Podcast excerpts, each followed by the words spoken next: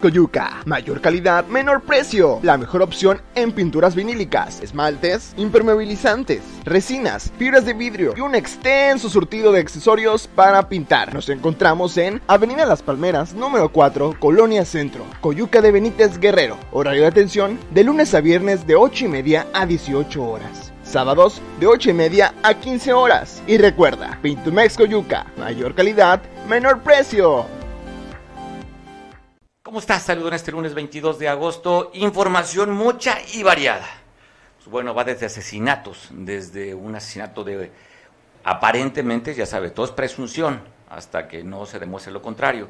Pero ¿qué está dominando ahorita en las redes sociales, sobre todo en la Costa Grande, en San Jerónimo? El asesinato o presuntamente asesinato de un hijo a su madre. Te voy a contar esta historia triste, pero bueno, esa es la realidad de este mundo que estamos viviendo. Te mando un abrazo. ¿Cómo estás? ¿Cómo inicias la semana? ¿Calorcito, productor? ¿Qué se antoja? No, bueno. Híjole, parece que tuviera la cámara el productor y se reserva. Atrás, antes de entrar, platica muchísimo de sus bajos instintos, sus bajas pasiones, pero aquí le pregunto y pareciera que lo vieran. Dice, no puedo de revelar lo que se me antoja a esta hora. Pues lo que se te antoje, pues, está usted muy joven, la vida es para disfrutarla, vivirla siempre y cuando la haga usted con decoro, productor. Saludo. Si tú también tienes esos tipos de pensamientos como mi productor, pues disfruta la vida. La vida es tan corta y tan breve que habría que disfrutarla no faltándole a alguien más. Oiga, te cuento historias, como el asesinato de, hablan oficial cuatro, trasciende que fueron cinco. Pero bueno, ¿qué dicen lo que sucedió allá en este lugar que se reporta? Primero hablaban de una balacera, asesinatos. Después la autoridad tuvo que ir a verificar a dónde llegaron para a Mochitlán ver, de acuerdo al reporte oficial, cuatro asesinados. Esa es la historia. Pero ¿qué fue lo que pasó realmente? Bueno, dicen que llegaron preguntando por Irinio, que es el comisario de este lugar de Mochitlán. Eh, y resulta que al llegar y preguntar por él, después escucharon disparos. Hablan que asesinaron a su padre de nombre Crescencio, a su hermano Guadalupe, a su hermano Emilio y hay una persona no identificada. Reporte oficial 4 trascendió que son cinco los asesinados en este lugar allá en, en Amochitlán, de acuerdo al reporte oficial. Bueno, se atacaron. Hablan que iban personas con uniformes pixelados, es decir, pues no era el ejército, era un grupo delincuencial. Trasciende también que al momento de llegar la autoridad encontró los cuerpos que estaban tapados con hojas de marihuana. Eso es lo que reporta el trascendido. Lo oficial no se menciona, pues yo te paso el dato del trascendido y te paso el reporte oficial. Pues agradezco mucho poder conversar con mi compañero Damián, Julio Damián, el nuestro corresponsal en la Costa Grande, en San Jerónimo. Cuéntanos lo que trascendió. Primero, nos, eh, primero reportaron el asesinato de una persona encontrada allá en el Cerillo, en el que tenía cinco impactos de bala, que estaba tapado con la playera y tenía en el tórax y en la cabeza un disparo. Esto fue la primera información del domingo. Y luego ayer trascendió también un asesinato que estremeció y está estremeciendo ya a Benito Juárez. ¿Cómo estás, Julio César Damián? Mario, muy buenas tardes. Es un gusto saludarte. Como siempre, un saludo para tu amable auditorio. Efectivamente, el pasado fin de semana se encontró a un hombre sin vida. Eh, con impactos de arma de fuego en el costado izquierdo y en el abdomen también. Este hombre estaba en una huerta eh, ubicada a un costado de la carretera federal Acapulco-Cihuatanejo, a la altura del paraje conocido como El Cerillo. Esto en la periferia de San Jerónimo, con dirección hacia el municipio de Tecpan de Galeana. La víctima presentaba algunos impactos de arma de fuego y él vestía un pantalón de mezclilla color negro, una playera de color azul y estaba descalzo. Con esta playera se le cubría el rostro. El cadáver se encontró tirado eh, por algunos lugareños quienes dieron parte a las autoridades y más tarde llegó personal de la Fiscalía General del Estado, policías ministeriales, policías del municipio de Benito Juárez y otras corporaciones quienes estuvieron ahí mientras hacían las diligencias de campo y hasta que finalmente el personal del servicio médico forense lo llevó a una funeraria, una funeraria con razón social, San José, donde permaneció como, eh, pues en calidad de desconocido, Mario, hasta hace dos días no se tenía un avance, eh, al menos en el informe dado a los medios, de que si ya había sido identificado esta persona. Hablan que te calculaba aproximadamente el servicio médico de 37 años de edad de esa persona que fue asesinada.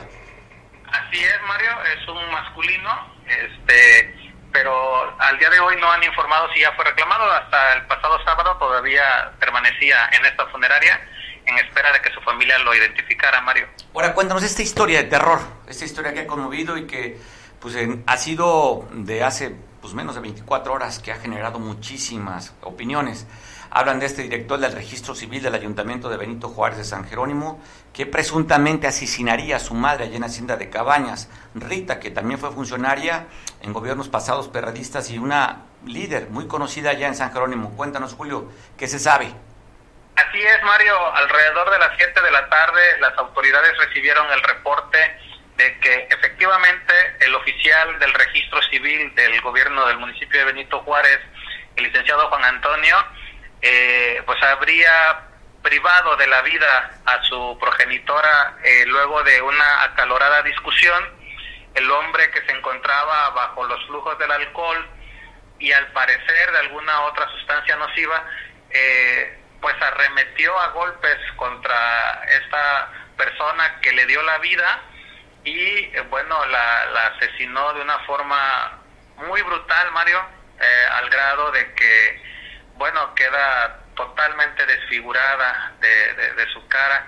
Este, su, su, mamá, la señora Rita, eh, Rita es muy conocida en el municipio de Benito Juárez y en la región de la Costa Grande.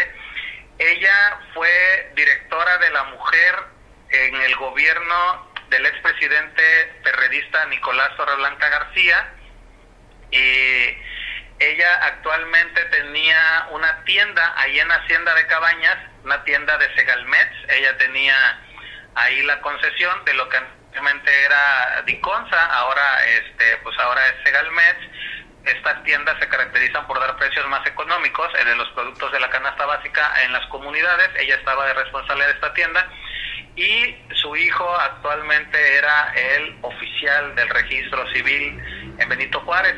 Entonces, de acuerdo con las versiones de los vecinos, ellos comenzaron a discutir una situación que era muy recurrente, Mario. Eh, al parecer tenían problemas familiares muy fuertes, principalmente por problemas de adicciones de esta persona y eh, la discusión pues subió de tono eh, muy acaloradamente y bueno, él comenzó a agredirla para cuando llegaron sus familiares cercanos, esta mujer ya estaba sin vida en estas condiciones en el suelo tirado y el joven que se encontraba bajo los efectos del alcohol pues eh, pareciera que estaba eh, viviendo en dos realidades muy distintas por la forma en que lo encontraron Mario, o sea, no nunca intentó darse a la fuga y él solamente mencionaba que él podía explicar lo que había hecho y ahí permaneció hasta que llegó la policía municipal y sin oponerse al arresto incluso puso sus manos para entregarse, lo, esposaron, lo detuvieron y más tarde se lo entregaron a la policía ministerial. Mario, el día de hoy se encuentra bajo custodia, se encuentra eh, en prisión preventiva a disposición del Ministerio Público del municipio de Tecpan de Galeana, Mario. Oye, Julio César, Juan Antonio ya pues, se le conocía como un hombre agresivo o violento en, en, las relaciones sociales allí en San Jerónimo o en la hacienda de Cabañas.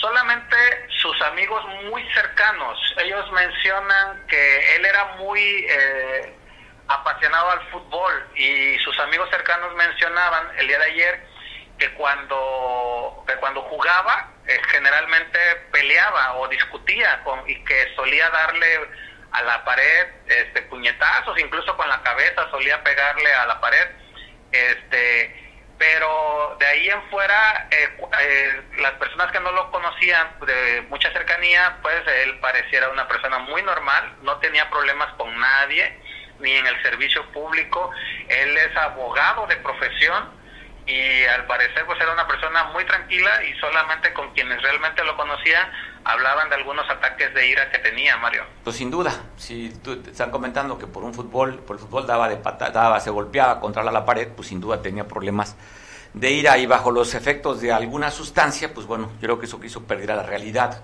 Pues qué triste historia, qué triste historia. ¿Qué dice? ¿Qué se siente allá el ambiente? ¿Qué platica la gente del pueblo? Pues es un tema actualmente muy, eh, pues eh, hay mucha consternación, mucha indignación también.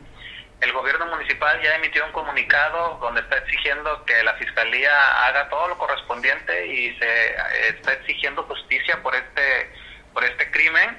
Eh, estas son las, las voces que se han levantado, ha sido en lo mismo, en el mismo sentido, para exigir justicia y que no se vaya a liberar a esta persona. Este, y bueno, eh, desde, desde anoche había muchas, muchas personas, muchas familias en casa de, la víctima.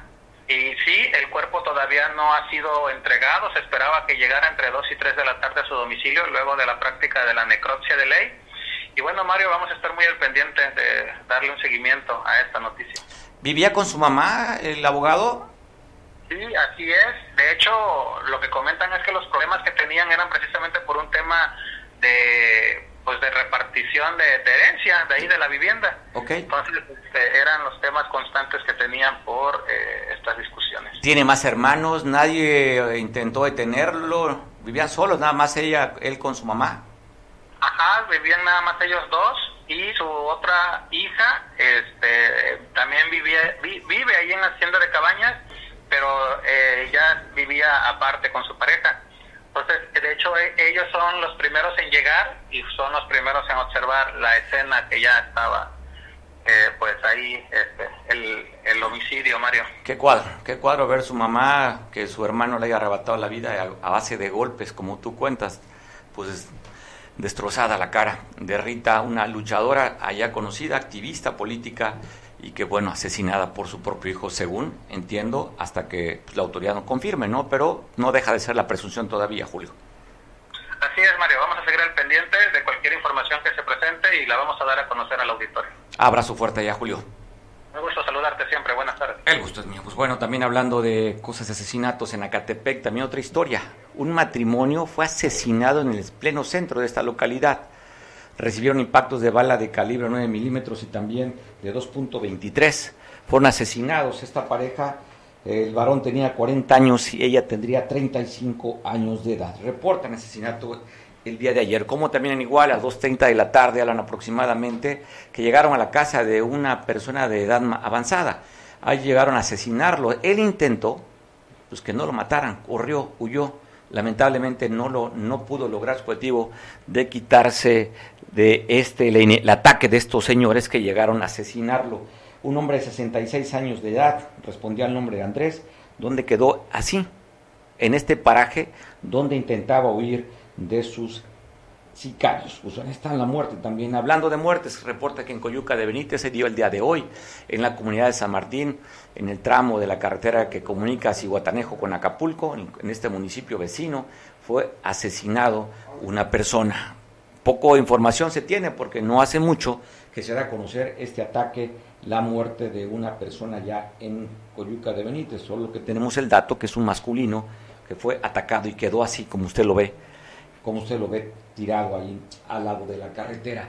Y otra tragedia, mire, este trabajador, vale la pena que la autoridad municipal, ¿ha emitido algún comentario, algún boletín, la autoridad municipal, servicios públicos de aquí de Acapulco, productor, después que se a conocer la muerte de un trabajador, porque hablan que no es trabajador, pero sí ayudaba a las labores de la recolección de la basura en la calle Rancho Nuevo, ¿se llama? Rancho, Rancho, Rancho Acapulco, perdón, usted muy cerca del Colegio La Salle, ahí estaban recolectando basura y al parecer estaba limpiando este camión de basura y que se activó esta, esta máquina que es hidráulica. Pues bueno, eh, pues el descuido, no sabemos qué fue lo que pasó, el hecho es que la máquina prácticamente lo partió en dos. Un te digo, no sabemos si es trabajador, porque se habla que es un colaborador del servicio de limpia. No sé si te recuerda, platicábamos unos días con nuestro compañero Julio Seno Trasfondo Informativo y hablaba que hay más o menos 100 personas que están laborando sin salario, sin seguro social, ayudando a la limpieza de, de Acapulco. Por cierto, usted sabe cómo están las condiciones del puerto. Aquí nada más reportamos la muerte de esta persona en la que no se ha deslindado tampoco el ayuntamiento si era su colaborador o no, colaborador o no, y si le van a dar pues alguna pensión a la familia o simplemente pues era un colaborador y ahí quedaría aplastado en Rancho Nuevo, aquí en Acapulco. También se dio a conocer a través de las redes sociales, esto fue viral, ¿eh? aquí en la avenida, de la avenida más, una de las avenidas más importantes del puerto, ya lo sabes, son dos, las más populares, las más importantes que atraviesan prácticamente la ciudad. Una de ellas la costera Miguel Alemán y otra sería la avenida Cuauhtémoc. Ahí tuvo una discusión un taxi colectivo, un taxi amarillo con un conductor de un sedán blanco. Esto fue ah, entre las terminales de la, de la Cabús, aquí muy cerca de, de lo que sería las anclas y otra terminal frente a la capilla San Francisco. Ahí, pues bueno, vea la discusión cómo será, son 33 minutos, del, 33 segundos de este clip, en el que este hombre, pues en la discusión acabó en esto, en atacar. Hay una persona en la que usted lo nota, es, una, un ciudadano que graba este evento, pero así está este mundo de acelerado. ¿De qué trataría? ¿Qué sería tan, qué tanto le diría, qué tanto pasaría? para que este salvaje se bajara y con un machete empezara a agredir al conductor del taxi amarillo. Tal vez hemos pensado, ¿eh? porque también digo, no son una perita en dulce los conductores, esos transportes públicos, pero ya para llegar a estas, a esto, o sea, con machete. Usted ve, pues bueno, los otros, los pasajeros que iban a bordo del taxi intentaron salirse por la otra puerta y dejar este salvaje que seguía atacando en la colonia del Roble. Fue a las 4 de la tarde aproximadamente este ataque que se dio el pasado fin de semana. Y también se da a conocer en Costa Azul una joven que se resistió a un arresto, perdón, a un asalto. Ella a través de las redes sociales lo publicó en sus redes, de que a 50 metros de llegar a su vivienda, eh, ella se opuso a un asalto. Pues no lo consiguió ponerse, simplemente le robaron las pertenencias y le pusieron una golpiza. Así quedó esta usuaria de las redes sociales que lo subió está como Angelique Gap. Ella dice, siento que vivían a las colonias pues que tenían mucha seguridad, pero pues simplemente en Acapulco pues no estamos exentos en ninguna parte. Así quedó esta joven a la de fractura que tiene en el piso de la órbita, según ella reporta, y también fracturado la nariz. De ese tamaño de estos cobardes, atacaron para asaltar a esta joven que se resistió al arresto. Y bueno, hablando de mujeres, otra jovencita que se ve reportada a través de la alerta este, Alba, del octubre de 2021 estaba desaparecida, fue localizada, abandonada y golpeada. Miren con, cómo le encontraron a esta joven. Fue llevada al servicio médico de la Cruz Roja para que la revisaran. Ahí checaron que traían sus pertenencias un teléfono celular y tenía registrado el teléfono de su señor padre.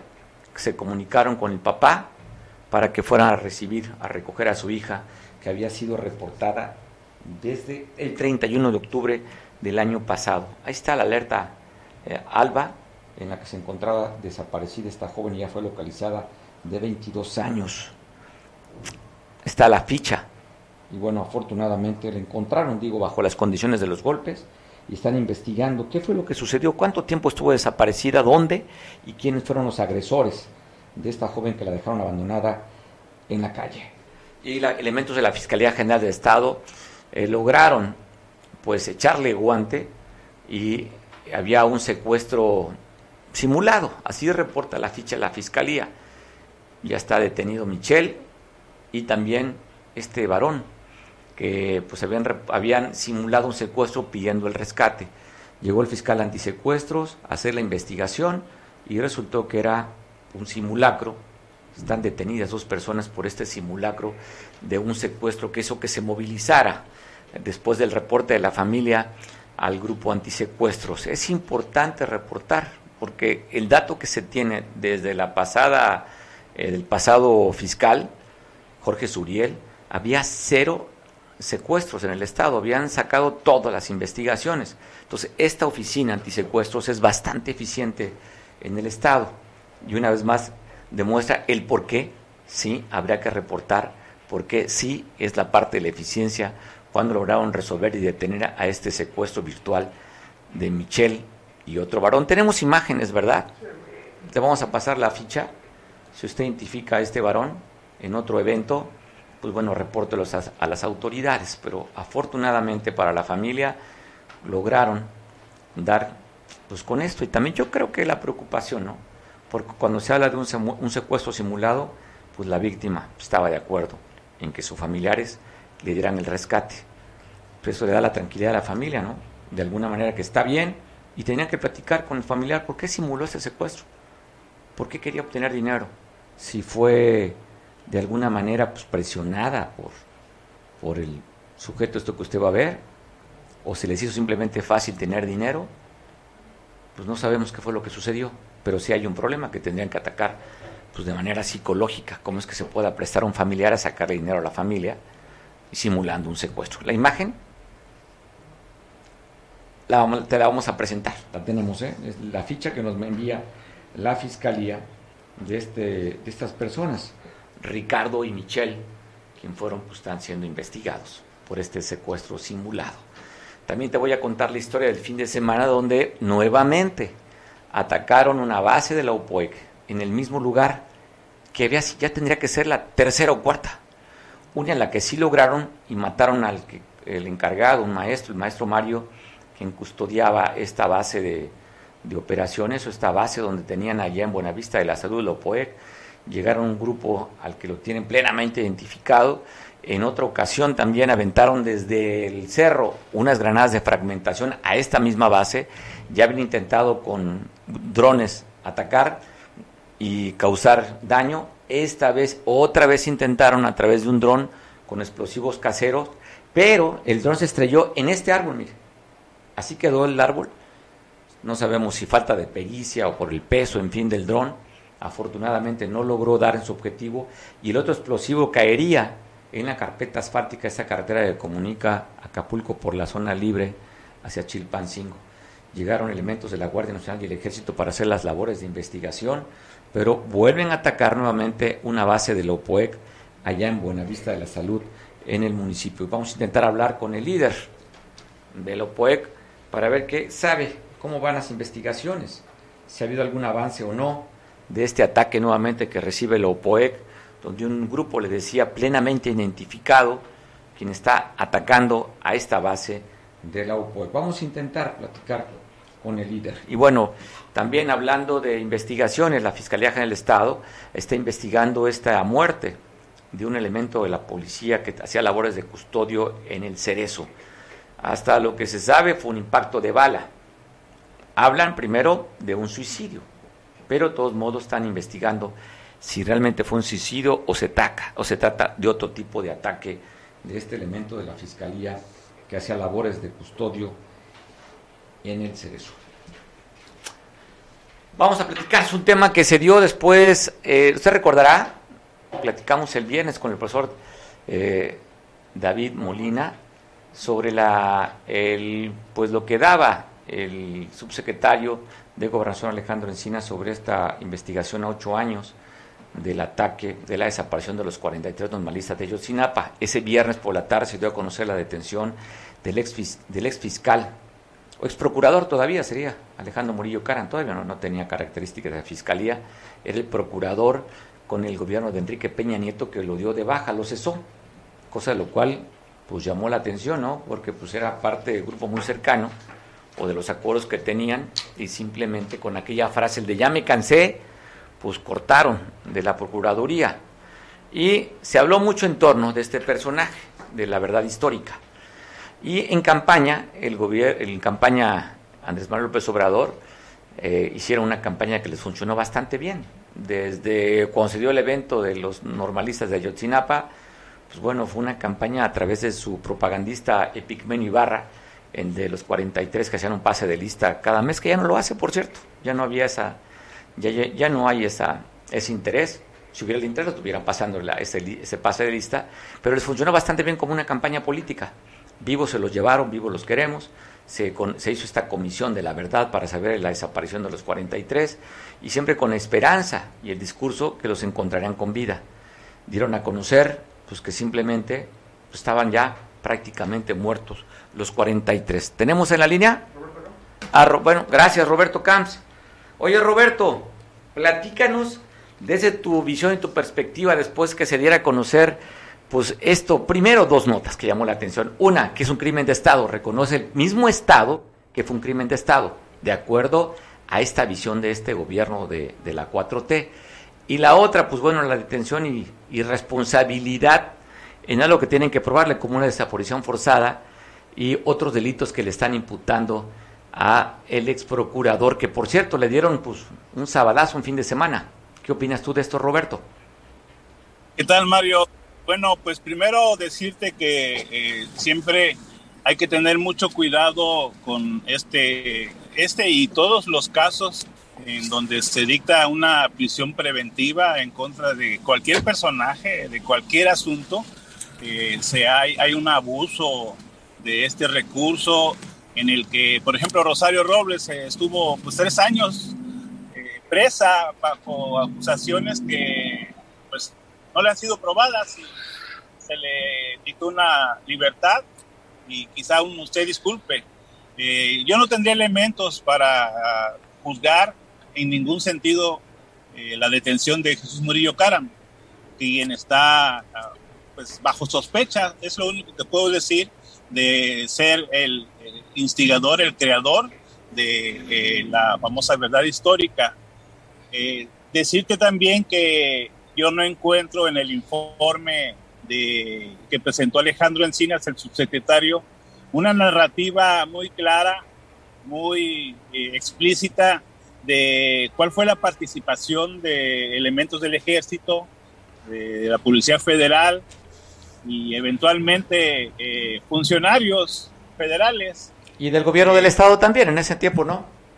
Del Estado lo que sí he encontrado es una satanización, una interpretación eh, sesgada, eh, por ejemplo, de eh, la agencia Cuadratín Guerrero, en la que asegura pues que Ángela Aguirre ya le tienen la soga al cuello, cuando pues no hay tal, o sea que cuando, si tú lees con mucho detenimiento el informe que presenta la comisión, eh, se refiere a una serie de funcionarios de alto rango, incluyendo mandos militares, insisto, de alto rango, en los que son enlaces eh, en la investigación. Nada más.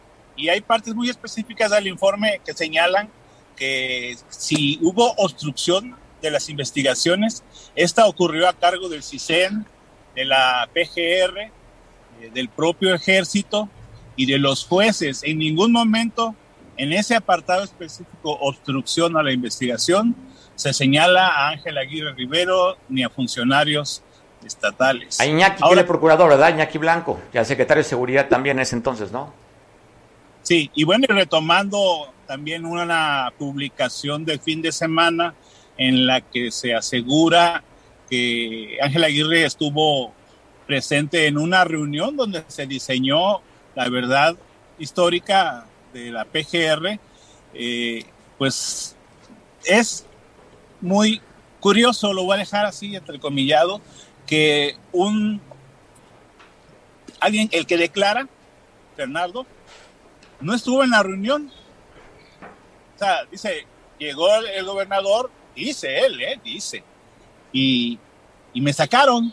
Ah, pero dice que en esa reunión se fraguó la verdad histórica. Mira, también en la parte de las acusaciones por dichos, eh, se tiene que tener mucho cuidado. No es nada más señalar, se tienen que probar, se tienen que, como dicen los abogados, adminicular, eh, otorgar mayores elementos que den certeza de, de, las acusaciones. Lo que sí se presta entonces es únicamente para un escándalo mediático. Y yo aquí no hago un juicio de si está bien o está mal lo que hacen los periódicos. Ellos solo toman la, información que se les da y aquí yo lo que sí planteo, que quien hace llegar esa información incierta jurídicamente en base a un señalamiento muy vago que se tiene que probar, lo que sí ocurre es un incendio en los periódicos y portadas incendiarias, titulares, señalamientos, juicios, juicios y juicios en base a una investigación que está prendida de alfileres porque, insisto, una declaración no basta para probar un hecho. A ver, pero, ¿cuánta, pero ¿cuánta gente no está detenida por, por, el dicho de algún testigo protegido, no? O sea, ese, esa figura fue, ha sido muy solicitada. No salen dados al paso del tiempo, ese es el punto. Yo no puedo decir que está mal la investigación, tampoco puedo decir que es cierto lo que se dice. Yo lo que te digo es, tenemos, tenemos que tener eh, precaución, cautela en emitir juicios y no irnos con bolas de humo. Para mí, y ya tratando de sacar una conclusión muy personal mía, lo que estamos viendo son cortinas de humo previa a una elección, la de 2023 en el Estado de México, previo, calentando el proceso electoral de 2024, en una investigación que es larga, pero que en este momento está eh, dando nota por parte del gobierno federal, por parte de la Fiscalía General de la República, pero hay que irnos con pies de plomo, no emitamos juicios, no nos vayamos con declaraciones, esperemos eh,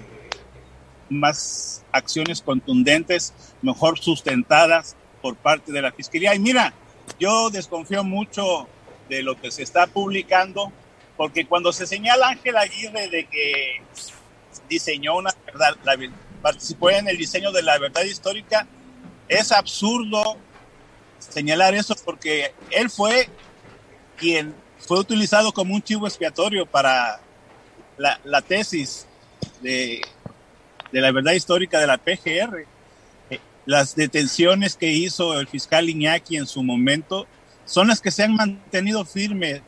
Muchas de las que realizaron después se cayeron, las que realizó Tomás Herón, se cayeron por tortura. Las acciones que tuvo el gobierno del estado de búsqueda y rescate de normalistas, ahí están los resultados, ahí están los normalistas que fueron rescatados, ahí están los policías municipales en la cárcel todavía dando sustento a la participación, sustento probado a la participación de las policías municipales de Iguala, falta probar las de Huitzuco, Tepecuacuilco y de Cocula, Mario. Sí, claro. Hay quienes han Oye, pero aquí, aquí llama poderosamente la atención, sobre todo porque yo, por primera vez se mete a un ex procurador a la cárcel, la primera vez en la historia en México, que lo que según entiendo y leo las notas, y la otra, pues que mencionan aquí en Guerrero, que directamente afectaría a la carrera y también a, pues, a esa parte de historia que tiene el exgobernador Ángel Aguirre. Pues yo lo que entiendo, y el tiempo me dirá si estoy equivocado o no, que estamos en la lógica de que tizna que algo queda, ¿no? Pero creo que son fuegos de artificio y no hay que presuponer nada ni a favor ni en contra, hay que esperar una investigación, una investigación seria, no politizada, una investigación profesional bien sustentada, Mario. Vamos a esperar. Te mando un abrazo y un, y un abrazo por el 7-0. Veo que estás muy orgulloso con tu playera. ya que traigo la playera todavía. No me la he quitado. No se la ha quitado ni para dormir. Bueno, abrazo, pues. Esos triunfos no se dan siempre. Gracias, Roberto Camps. Y bueno, agradezco mucho que me tome la llamada Bruno Plácido. Bruno, ¿cómo estás? Te saludo en este lunes 22 de agosto.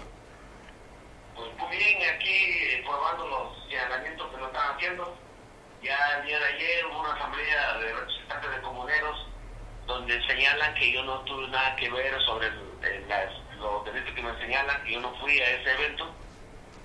Y falta la otra prueba que donde estuve yo el día que me señalan, que estuve en la parte de la Cosa Chica, y, estamos trabajando para, para probar la, los delitos que nos señalan, ¿no? A ver, Bruno, te vincularon a proceso por robo equiparado. ¿Cuál es o cuál es el delito que te están vinculando del pasado fin de semana? El robo, el robo. Robo.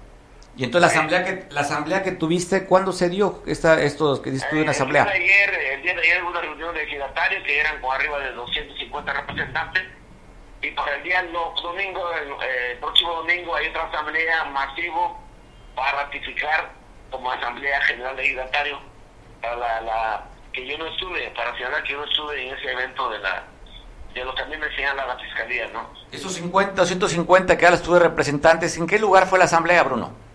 Fue eh, en el ejido de Buenavista. Buenavista es la, es la cabecera de, ese ejido. es una indígena mixteca. ¿En qué, ¿En qué municipio es? De San Luis Acatlán. San Luis Acatlán. 250 y mandaron un mensaje apoyaron, te respaldaron, diciendo que no estuviste tú de lo que se te acusa en el momento. Eh, la reunión fue este, informativa y de discusión de que yo no estuve en este evento porque en esos tiempos yo me dedicaba más a la costa que estar allá, aunque yo soy de allá, pero casi no, no muy poco voy para allá.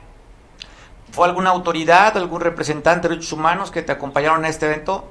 Pues yo pedí a la Comisión de Derechos Humanos que nos acompañaran, pero no asistió yo creo que su temor que no pueden defender a los que están fuera de la ley, pero bueno, somos ciudadanos, somos seres humanos, que también tenemos derechos humanos, ¿no? Se repite la asamblea, ¿va a ser en el mismo lugar, Bruno? Con ya Va a ser en el mismo lugar este, eh, el próximo domingo, pero ya ya mandaron eh, eh, el acta y van a levantar un acta donde firmen todos los comuneros, comuneros el 50 más uno de los comuneros para que señalen que yo nada tuve que ver en ese evento, también me señalan. Bruno, bueno, gracias por convertir este asunto. Lo platicaremos el lunes, el próximo lunes, si tú me permites también. Pero aprovechando que te tengo en la línea telefónica, se supo el ataque que le dieron nuevamente a tu base que tienes allí en Buenavista eh, de la Salud. Eh, se supone que allí tiene el control la Guardia Nacional, el ejército de la Fiscalía. Sin embargo, no ha habido una carpeta que le dé seguimiento de todos los ataques que ha sufrido esa base de Buenavista. Ya son la segunda ocasión que lo atacan con dron y se supone que pues el gobierno tiene equipo para rastrear de dónde surgen esos drones y operar, pero no hay nada. Parece que están contentos que lo ataquen porque su objetivo es articular este movimiento, ¿no? Sería el cuarto, Bruno, esta misma base que tenemos reportado. Si alguno más me corriges, pero en el que ya inclusive hubo muertos en este lugar. Sí, eh, ahí, pues, pues, mira, eh, nosotros lo que hay bien claro que todos los ataques tienen que ver con el Estado, porque en Barra Vieja no dejaba pasar armado mi compañero y lo mataron a 100 metros enfrente de los militares y no pasó nada. La autoridad no ha, no ha informado de dónde vino la, la, el ataque y Buenavista lo desarman tres días antes, el ejército, y atacan a la, a la base.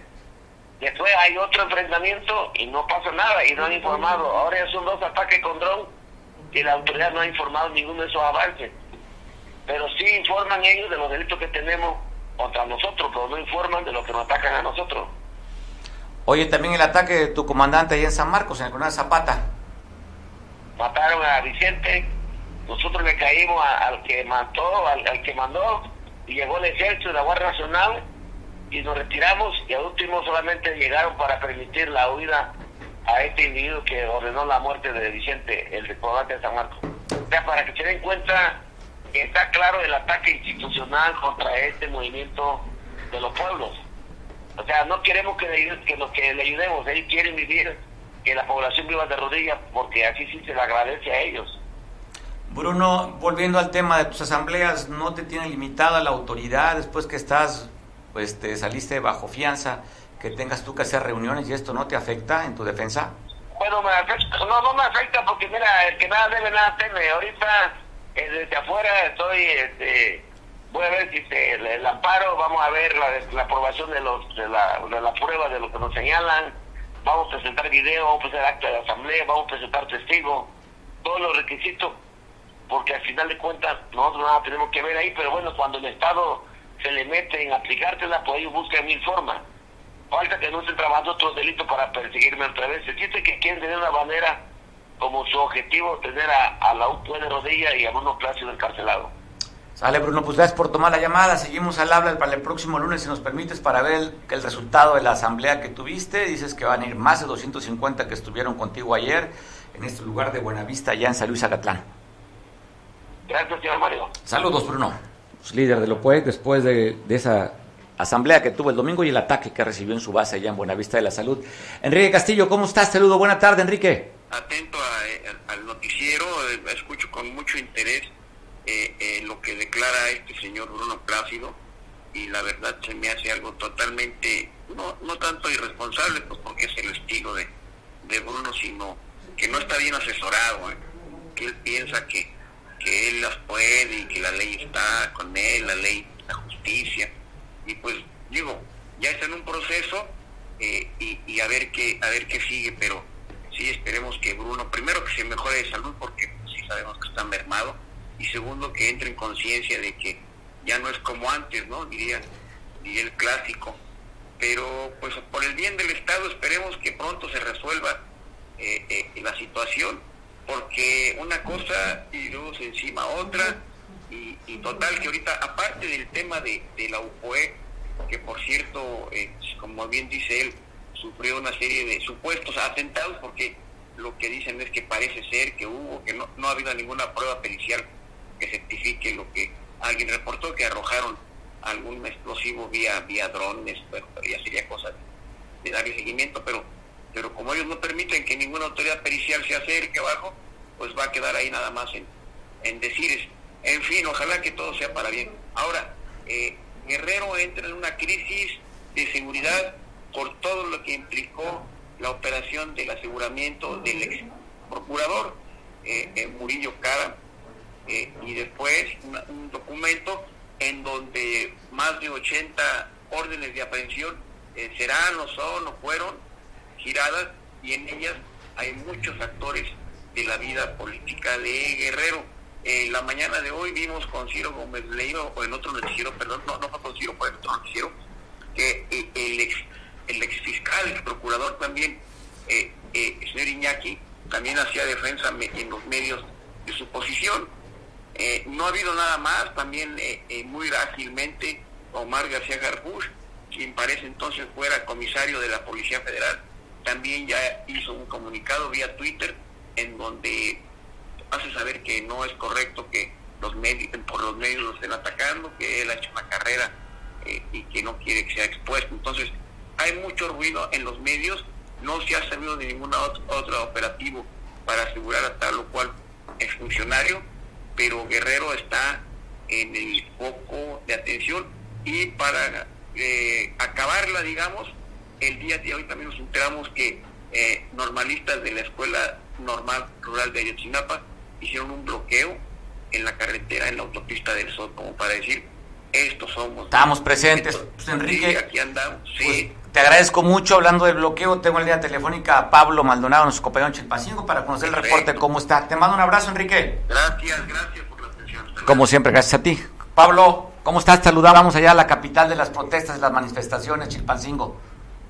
¿Qué tal, Mario? Buenas tardes. Efectivamente, pues se reactivan las manifestaciones de los estudiantes de la normal rural Raúl Isidro Burgos de Ayotzinapa en donde de manera sorpresiva, Mario, fíjate, porque nosotros nos esperábamos el viernes a las 11 de la mañana, según nos habían pasado el dato de que estos estudiantes saldrían a manifestarse, no pasó así, y hoy que no nos los habían anunciado, pues de manera sorpresiva, en tres autobuses llegaron hasta el punto conocido como el Parador de Marqués, sobre la autopista bloqueando los cuatro carriles, del sentido que va del puerto de Acapulco hacia la Ciudad de México y viceversa, de norte a sur y de sur a norte, en donde en un, primero, en un primer momento bloquearon, luego abrieron un carril de cada sentido para entregar una hoja a los automovilistas que pasaban por el lugar o que se pretendían pasar por el lugar. Y obviamente que ante el cierre de flujo también llegó en un momento en el que cerraron el paseo Alejandro Cervantes Delgado, eh, lo que conocemos como el Huacapa, y pues todos los vehículos que llegaban hasta este lugar forzosamente tenían que pasar por eh, los carriles de la autopista del Sol y es ahí en donde los eh, estudiantes estaban entregando esta hoja. ¿Y qué decía la hoja o qué dice la hoja que estuvieran entregando?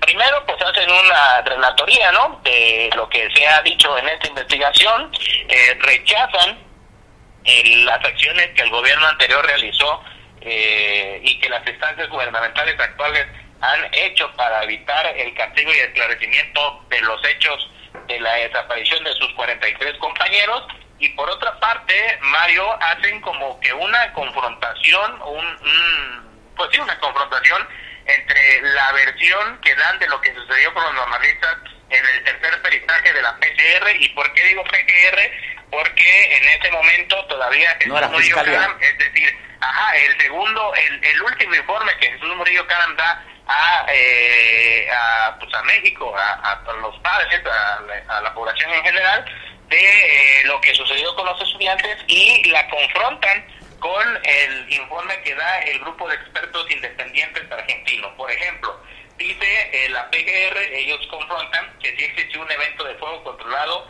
de grandes dimensiones en el lugar denominado basurero de Cocula. Y eh, según el grupo de expertos independientes, lo que es lo que confrontan, que afirman que no hubo prueba científica de fuego por lo menos el día 26 y 27 de septiembre en el mismo lugar. Eh, en el segundo punto ponen la recolección de restos óseos que permite determinar que al menos 17 seres humanos fueron quemados en el basurero de Cocula.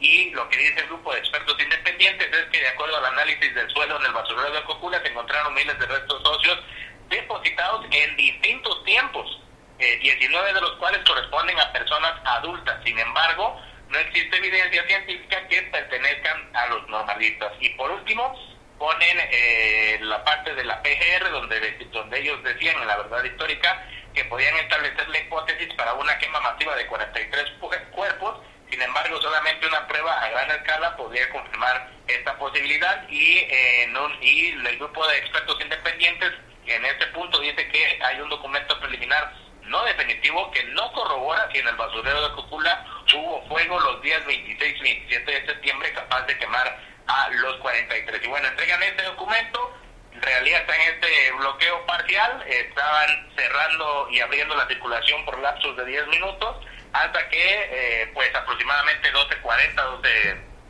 12.45 de la, del día, se retiraron desde este lugar para eh, pues eh, dirigir su paso a las instalaciones de la normal.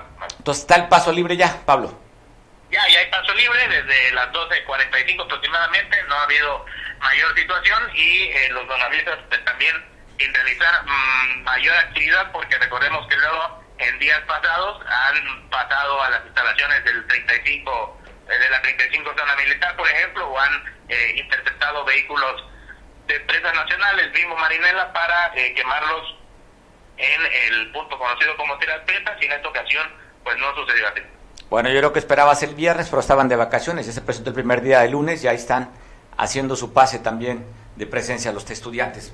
Pablo, te mando un abrazo. Gracias por el reporte. Vale, Mario. Bueno, oiga, pues te quiero contar de esta denuncia que está poniendo una trabajadora de la UAGRO.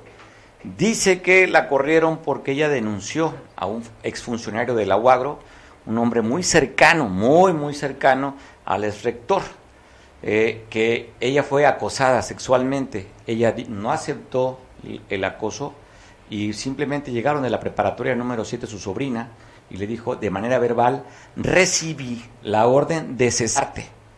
Bueno, pues la corrieron. Dicen que el funcionario que mandó avisarle que la corrieran era Agustín Fernando Saavedra. Y aparte dice que el día 26 de julio fueron a vandalizar su auto. Habla de que el propio este, Agustín Fernando Saavedra fue a amenazarla y días después, el día 30, 31 de julio, atacaron su vivienda. Entonces está señalando directamente a un hombre muy cercano, muy cercano, inclusive hablan de que tienen algunas relaciones de sociedad en algunos negocios, una escuela, unas escuelas, una cadena de escuela muy cerca de aquí, muy muy cerca donde estamos. Entonces, pues bueno, están señalando y pues bueno, que llama la atención porque el socio o amigo muy cercano del dueño de estas universidades, pues está buscando nuevamente ser rector de la máxima casa de estudios. Así la nota y así de explosiva pudiera ser que alguien proteja a un acosador sexual o presunto acosador, de acuerdo al reporte de esta víctima. Y hablando de víctimas, se da a conocer un ataque en Petatlán. Un señor campesino que fue al río para tratar de llevar el pan diario a su casa, fue atacado por un cocodrilo. Le propinó tremenda mordida en la espalda y en el brazo. Va a ver usted la foto de cómo fue atacado. Tenemos la foto aquí de este ataque, de este cocodrilo. Y pues, ¿por qué la nota está vigente? Porque hace unos días, usted recordará que aquí en la playa de Las Hamacas fue también asegurado un cocodrilo que al momento de tenerlo atacó a dos de los que intentaban pues sacarlo del mar para evitar un ataque a alguno de los bañistas. Pero así quedó este campesino. Está difuminada, ¿verdad? Sí, bueno, es que sí está muy, está muy sensible este, esta foto.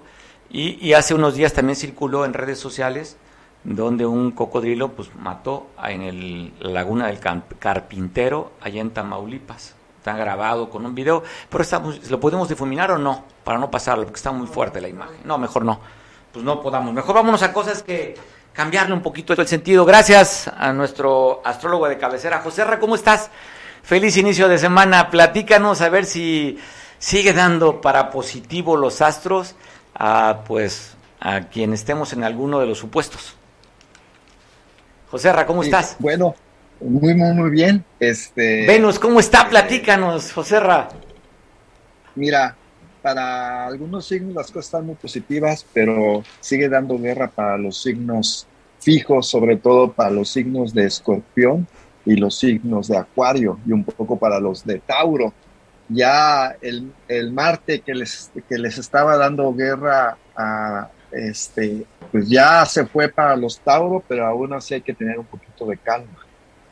Eh, lo que sí, hay un caso por ahí muy interesante de, de Jesús eh, eh, Murillo Caram, que me gustaría platicar un poquito de ese caso porque ahorita ya estamos en el Mercurio retrógrado a 15 días y es, y es cuando da más guerra. 15 días antes de que suceda es cuando las cosas se ponen de cabeza y un gran caos y sobre todo en el medio, medio artístico y la política pues porque es el es público, ¿no? Quizás si personalmente pusiéramos nuestra vida también pues estaría sobre cámaras, pero pues aquí son claros ejemplos en la política. Oye, siempre hay un político. José disculpa, dijiste, si lo pusiéramos la vida pública estaría sobre, sobre camas, dijiste. No, sobre cámara. Ah, perdón, es que si, nuestra, si nuestra vida privada la pudiéramos anunciar, pues también podría ser un ejemplo muy, muy claro. Es como hablas de vida privada, no sé por qué relación hay camas, sino cámaras. sí, pues también hay que tener cuidado. Entonces, este, pues aquí eh, siempre hay un político que, que, está, que se queda tras las rejas y en el Mercurio retrógrado, pues pueden pasar varios años y esto, y esto queda igual. Oye, José ¿checaste, ¿checaste algo para Ángel Aguirre? Si Mercurio retrógrado pudiese traerle ah, afectaciones. Sí, incluso, incluso estuve checando para Omar García. Omar García. lo defendió la... Claudia Sheinbaum dice que va a seguir siendo el secretario de Seguridad. Sí, y también chequé, incluso chequé a Peña Nieto, a Ángel Aguirre, y de estos, de estos tres eh, políticos, pues eh, quizás Peña Nieto salga un poquito más eh, rasguñado, ¿no? De, alguna manera lo van a tratar de ligar. Ángel Aguirre y Omar parece que salen limpios y esto es porque cuando hubo lo de Ayotzinapa, eh, Saturno estaba en el signo de Acuario, más o menos como a los 20 grados. Entonces, este, pues ya estamos a, entre 7, 8 años en que vuelve a estar nuevamente en cuadratura con, con Saturno y, al que le está pegando es a, Murillo, porque ahí tiene signos él. Entonces, prácticamente, pues no va a poder salir librado. Yo creo que eh, va a estar eh, varios años sobre esto. Si ya tardó más de siete, siete o ocho años en, en este caso, pues lo que le espera a otros siete, ocho años a, Murillo tratar de librarse de, esto. Sí, será, o, pues, cuando, oye, cuando menos asegurado la prisión la tiene de aquí hasta que termine el gobierno de Andrés Manuel. Si la 4T, repito, es 24, pues se la van a aplicar otros añitos, ¿no? Sí, por ahí eh, escuché que había otros, como más de 10 candidatos también sobre lo mismo, no pude checar esas cartas, pero sí la de Omar eh, García y le Ángel Aguirre y parece que salen bien librados. Le van a hacer lo que el Juárez, así como utilizando la palabra del presidente. Exactamente, pero Peña Nieto de alguna forma creo que sí eh, va a tener que, declarar algunas cosas. no sé si... Estará interesante. Oye, sí, será interesante. Platícanos, de, platícanos, de los, platícanos ya al Populus cómo va a afectarnos eh, los astros en esta semana. Mira, eh, con el Mercurio retrógrado va a afectar más a los signos de aire porque va a afectar las comunicaciones. Entonces hay que tener cuidado. Si tú eres signo Libra, porque el Mercurio va a estar en el signo de Libra, pues hay que cuidar mucho qué, relaciones tienes, con quién andas, porque probablemente eh, se destapen por ahí, se destapen por ahí algunas cosas, ¿no? Me salió la risa de manera este, espontánea, no sé por qué. Entonces hay que tener mucho cuidado si eres, si eres Libra, ten mucho cuidado, mejor perfil bajo y este y, cuidar mucho que qué se dice porque muchas veces hay mala comunicación o teléfono descompuesto, entonces lo que quisiste decir pues no es lo mismo, ¿no? Ok. Eh, y afecta tus relaciones. También para los signos de Géminis, si te gusta andar en el chisme, mejor estos días hasta que pase hasta que pase septiembre, pues ya podrás estar más tranquilo si eres Géminis, ¿no? porque a veces dicen que, que, la curiosidad mató al gato y aquí claramente está con los Géminis. También un poquito con los Acuarios, no tanto como con los Libra y los, y los Géminis. Y bueno, ya los signos que, que salen bien liberados son los demás, con signos de, de, de Aries, sigue ahí la buena suerte con Júpiter, igual con los signos de Leo en el amor, Venus está en el signo de Leo, entonces eh, siguen celebrando sus cumpleaños los, Leo eh, muy tranquilos. Los Sagitarios de igual forma no tienen por qué preocuparse porque Júpiter está ahí con ellos.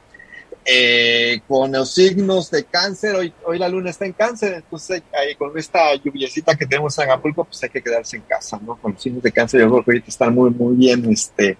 Aspectados. Muy bien acomodados, aspectados y están en casa. Eh, y bueno, aquí tenemos un poco a los signos de tierra que Virgo, pues están ocupados, ¿no? Con el Mercurio ahí que les tiene, quizás están con nuevos proyectos. Eh, signos de, nos falta el de Capricornio, también mucho trabajo, mucho trabajo con ellos, con los piscianos, pues también, ¿no? Los piscianos también viven una etapa muy romántica. Entonces no, no, hay, no hay mucho que decir con los de agua. Y bueno, recordando con los Libra, eso sí, por favor, los Libras tienen que tener mucho cuidado, sobre todo con perder cosas, con, con algunos robos, porque los Libras pueden estar un poquito descuidados. Este, y en general con, con, toda la gente tener cuidado de no andar corriendo, no, no usar mucho la velocidad y tener mucho cuidado con los accidentes de pies y, man, y de pies y manos, porque con el mercurio retrógrado es lo que más afecta, ¿no? Oye, ¿cuándo, ¿cuándo entró mercurio, mercurio, en retrógrado? Porque el fin de semana accidentes aquí en el puerto. Sí, lo que pasa es que Mercurio retrógrado afecta 15, 15, 15 días antes de que entre. Okay, hay que tener cuidado. O sea, 15, 15 días antes generalmente lo marcan cuando empiezan los grandes accidentes. De 15 días a 20 hay grandes accidentes, este, las cosas se ponen muy conflictivas en, la política, este, muchos desacuerdos. Ya cuando Mercurio retrógrado comienza, podemos decir que podemos estar más tranquilos porque es más de lo mismo. Oye, para Pero 15 días antes es, complicado. oye, para los Libra que escucharon y que pueden estar preocupados, ¿cuándo es que le baja la intensidad a que, a que, a que ah, estén alertas? Sí, ya para el mes de octubre, para los días... Eh, octubre. Las, las, las, primeras semanas de... La primera semana de octubre ya la cosa está muy tranquila, ya no hay de qué preocuparse. O sea, y bueno, oye, o sea, todo septiembre se tienen que echar con cuidado, Libra, todo septiembre todavía y agosto. Eh, sí, lo, lo, lo, interesante es que Mercurio Retrado quiere del nativo a que vaya hacia adentro, a que medite, a que, a que organice su vida, a que vea, eh, limpie de todo, de la salud, de no andar en malas compañías, de alguna forma le pide que vuelva, que vuelva al camino, algo así, algo así ¿no? Entonces, Oye, ¿y, los de agua? No, los de agua no hay que, no hay que preocuparse, el mercurio no les, ahora no les va a pegar. Qué bueno. Sin embargo, pues a todos los signos, sin importar si eres de, si eres un Libra, hay que tener mucho cuidado con, con, eh, llevar al, al, auto al mecánico, eh, tener cuidado de tu celular, no andarlo prestando, eh, si te piden dinero, no prestarlo, si tienes algún firmar un contrato durante estos días, leer las letras chiquitas, porque es más fácil que en el mercado retrógrado salgan los chismosos y los ladrones. Ándale. Entonces, Anda, qué bueno. quizás Chismosos y Ladrones sea su mes de oportunidad donde sus proyectos se hagan eh, realidad, ¿no? Pero pues eh, después de este tránsito pues ya caen, ¿no? Ok, bueno, pues este, nos quedamos siempre con la preocupación. Algo positivo. no, no, pues si no, si no eres Libra, pues con más tranquilidad, ¿no? Y, y, si eres Libra, pues tener mucha paciencia, mucho calma y sobre todo tener mucho cuidado con quién andas, ¿no? Oye, aplica esa frase, dime con quién andas y te diré quién eres. Así, exactamente, exactamente. Para los Libras y los Geminianos aplica muy bien. Sí, hay que aplicarse, pues hay que tener cuidado. José Arra, abrazo fuerte, feliz eh, semana y nos vemos el próximo lunes. Sí, bueno. Como siempre, un abrazo. Dame tus redes sociales, cómo se pueden contactar contigo. sobre oye, sobre todo los Libras. sí, estoy en el. Me pueden encontrar este, en WhatsApp en el 744 195 3998 y en el Facebook estoy como Predicciones Joserra. Abrazo, Joserra. Nos vemos el próximo lunes. Sí. Feliz inicio de semana. Pues bueno, está. Igual. Pues te voy a pasar un resumen de actividades de la gobernadora Evelyn Salgado. ¿Qué hizo en la semana? Es importante saber qué hace tu autoridad por la que tú votaste y si no has votado, pues la que nos representa. ¿Qué hizo Evelyn esta semana? Continuar con las entregas mensuales y también van a hacer entregas de territorio.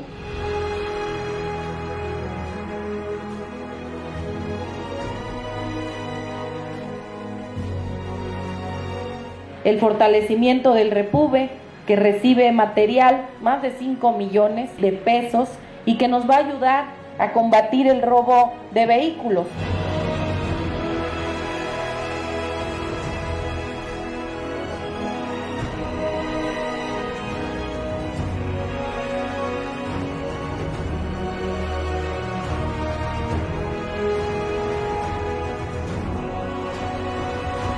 hacer la inauguración de esta importante obra que representó una inversión total de casi más de 100 millones de pesos. Con estas obras pues se reafirma el compromiso absoluto que tenemos con la salud de los guerrerenses.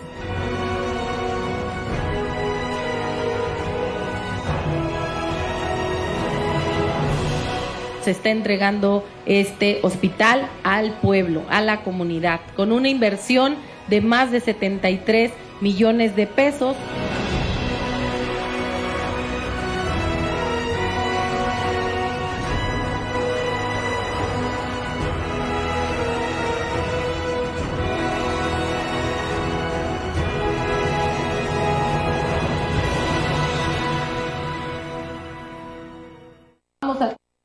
Eric, ¿cómo estás? Eric Robles, nuestro compañero. Oye, citaron una conferencia de prensa para dar a conocer qué tal estuvo la temporada de, de verano. ¿Cuáles fueron los resultados, Eric? Esta mañana eh, eh, dieron los resultados la Secretaría de Turismo en el Estado. La temporada vacacional registró un impacto económico de 6.319 millones de pesos, impulsado por los destinos turísticos que una ocupación hotelera promedio del 62.23%. 62.3%, doctor Sector Guerrero destaca los resultados positivos con la visita de 947.110 turistas en los meses de julio y agosto. Comentan que quedaron un poquito, un poquito, un poquito arriba a, diferencia del 2019 eh, eh, además de la derrama económica señalaron que el turismo nacional e internacional eligió los destinos turísticos de Guerrero para vacacionar en la presente temporada vacacional de verano 2022, los visitantes gastaron más dinero y permanecieron más días. El gobierno de Guerrero, que encabeza la gobernadora en Salgado Pineda, celebra que en esta temporada la estadía promedio del turista en el estado aumentó del 1.59 registrado en el 2019 al 2.26 días en la temporada del 2022. Eh, destaca también el aumento del gasto o ticket promedio diario por persona en la entidad, que alcanzó un incremento de 2.808.25 pesos, más que el registro del año 2019, que fue de 1.463 pesos, doctor. Es la información que nos dio eh, hoy el secretario de Turismo, donde dijo también... Eh, para la temporada baja que, que viene, que es el septiembre y octubre, ¿cuáles son cuáles son los eh, las propuestas, los proyectos, los programas que tienen ellos para, eh, para darle frente al turismo aquí en Guerrero. A ver, Eric, no me quedó muy claro, el, el, año con el que le están comparando es 2019. Sí, porque eh, desafortunadamente el 2021 pues fueron años de pandemia donde no hubo un, un turismo que débil un, un, turismo que, que llegara eh, y que se pudiera hacer una comparación con eso. Me parece perfecto, qué bueno que lo hacen de esa manera porque si lo pusieran comparado con 2020, 2020-2021, las cifras serían altísimas, ¿no? Comparado. Me parece interesante, oye, qué, qué, buena medición, ¿eh? Oye, y la otra, eh, es interesante porque siempre se ha, se ha luchado por dos temas, que estén más días los turistas y que gasten más. Entonces, pues se consigue se consigue 2.26 contra 1.59 que estaba de estadía, es decir, menos de dos días que se quedaba la gente en promedio, ahorita ya poco más de dos días y la derrama económica sí hay una diferencia casi del doble, ¿eh? me parece este dato relevante. Así es, comenta que, que, que afortunadamente esta temporada eh, los, los visitantes pudieron gastar un poquito más, pudieron gastar un poquito más aquí en el puerto de Acapulco, visitaron más lugares eh, de lo común y que es lo que hoy tienen, eh, la Secretaría de, de Turismo tiene a bien informar pues están están muy contentos por los resultados. Todavía queda pues esta semana, pero esta semana ya es para el regreso a clases, ya es como, ya es menos, viene a, viene a descender, ¿no? Eh, la, ocupación hotelera que podemos tener aquí en el puerto de Acapulco. Pues qué bueno, estas cifras está, parecen interesantes, sobre todo cuando dicen hay un incremento en los ingresos que, o, el gasto que hizo los turistas cuando la recuperación económica está dando después de los años de pandemia. Pues qué buenas cifras y yo creo que si bien no sé, no sé, no es lo deseado, pero cuando menos hay una, un avance, una mejoría. Eric, los pronósticos que tenían eran estos. ¿Mejoró o quedaron abajo el pronóstico que? Mejoró, mejoraron, dicen que mejoraron, es un poco, no es mucho la diferencia, que mejoraron y están contentos, se van a preparar ahora para la temporada que viene, la temporada pues invernal. Donde no, así es, así es, pero ahorita pues hacerle frente a, a, los eventos que, que, puedan tener en septiembre, en octubre. Y ahí hay un audio ahí de, de una entrevista que parte de la conferencia donde Santos da eh, qué se va a hacer en los siguientes meses. Pues dejemos, dejemos el audio de la entrevista para saber qué es lo que van a promocionar o de qué manera promociona el Estado. Y si usted nos ve fuera de Acapulco o fuera de Guerrero, pues esto es lo que hay para usted en esta promoción de estos próximos días. Eric, te mando un abrazo y nos quedamos con el audio. Fuerte abrazo, feliz inicio de semana. Para ti también. Diferentes formas según la, zona donde eh, la rama económica se cumple de diferentes formas según la, zona donde a donde se haga esta, esta encuesta o este sondeo. Entonces, eh, lo que presentamos es, esa, es ese ponderado de, la, de, los diferentes Acapulco porque tenemos que dar datos por ciudad y por municipio, ¿no? O por destino. Con respecto a lo que vamos a hacer en esta temporada baja, mira, nosotros eh, nosotros no quisimos forzar el mes de septiembre a ciertos eventos eh, o, productos turísticos de innovación, porque de todas formas la gente está muy gastada. Es decir, tú puedes traer a lo mejor, no sé, si quieres a algún artista reconocido este primer fin de semana y tal vez no tenga el mismo impacto a que si lo traes después, ya que el, el digamos, viene la recuperación de las quincenas, de los pagos que tiene cada, cada, cada trabajador, cada colaborador o cada, cada empresario, ¿no? Entonces, eh, nosotros prácticamente tiramos todo el, la iniciativa al mes de octubre, a donde tenemos la cumbre deportiva. Como bien lo comentaba, como bien lo comentaba nuestro presidente Manuel Negrete, tenemos 64 torneos ya, auto, ya, ya confirmados son un poco más de 30, 32, 34, no recuerdo, para Acapulco nada más. El resto se divide entre Iztapas, Iguatanejo, Tasco, Iguala, Chilpancingo, Coyuca de Benítez, La Unión, a donde habrá torneos de surf, torneos de voleibol, torneos de fútbol, eh, una amplia gama de, de, Si además cerramos con el Congreso Mundial de, eh, de Box, del Consejo, de, este Consejo Mundial, y a donde esperamos una, una pelea de campeonato también de, internacional y que pueda atraer este tipo de eventos de color al puerto, ¿no? Eh, nosotros estamos prácticamente garantizando con ello eh, poco más de 60 mil participantes para que vienen a este torneo y entre participantes y acompañantes, ¿no? Pero agréguenle toda esta parte de congresos y todo que se vienen dando de todas formas, de, de modo natural. Nosotros estamos seguros que el mes de octubre estaremos rebasando los niveles del 2019.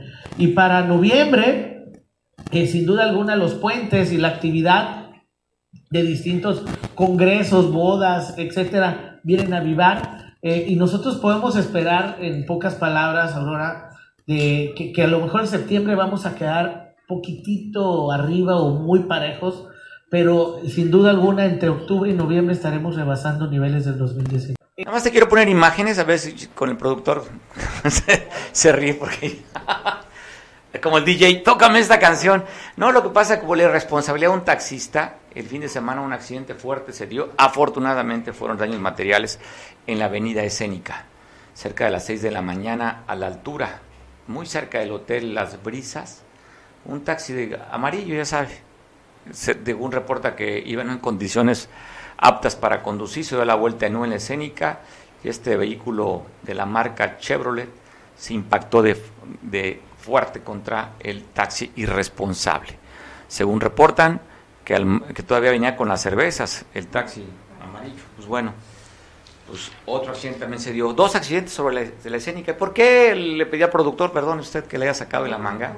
Porque tiene que ver justamente con lo que decía Joserra, tema de las comunicaciones, que hay muchos accidentes. Es que hay que tener cuidado, hay que manejar despacio. Llévese la vida despacio, yo te invito a que te quedes con Julián, quien nos ve por televisión en San Marcos, y mañana la cita tenemos tú y yo un día que conversar mañana. Ya, las, ya sabes, de lunes a viernes tenemos un encuentro, tú y yo, de las 2, hoy hasta las 3, 17 de la tarde. Te mando un abrazo, buen provecho, feliz inicio de semana.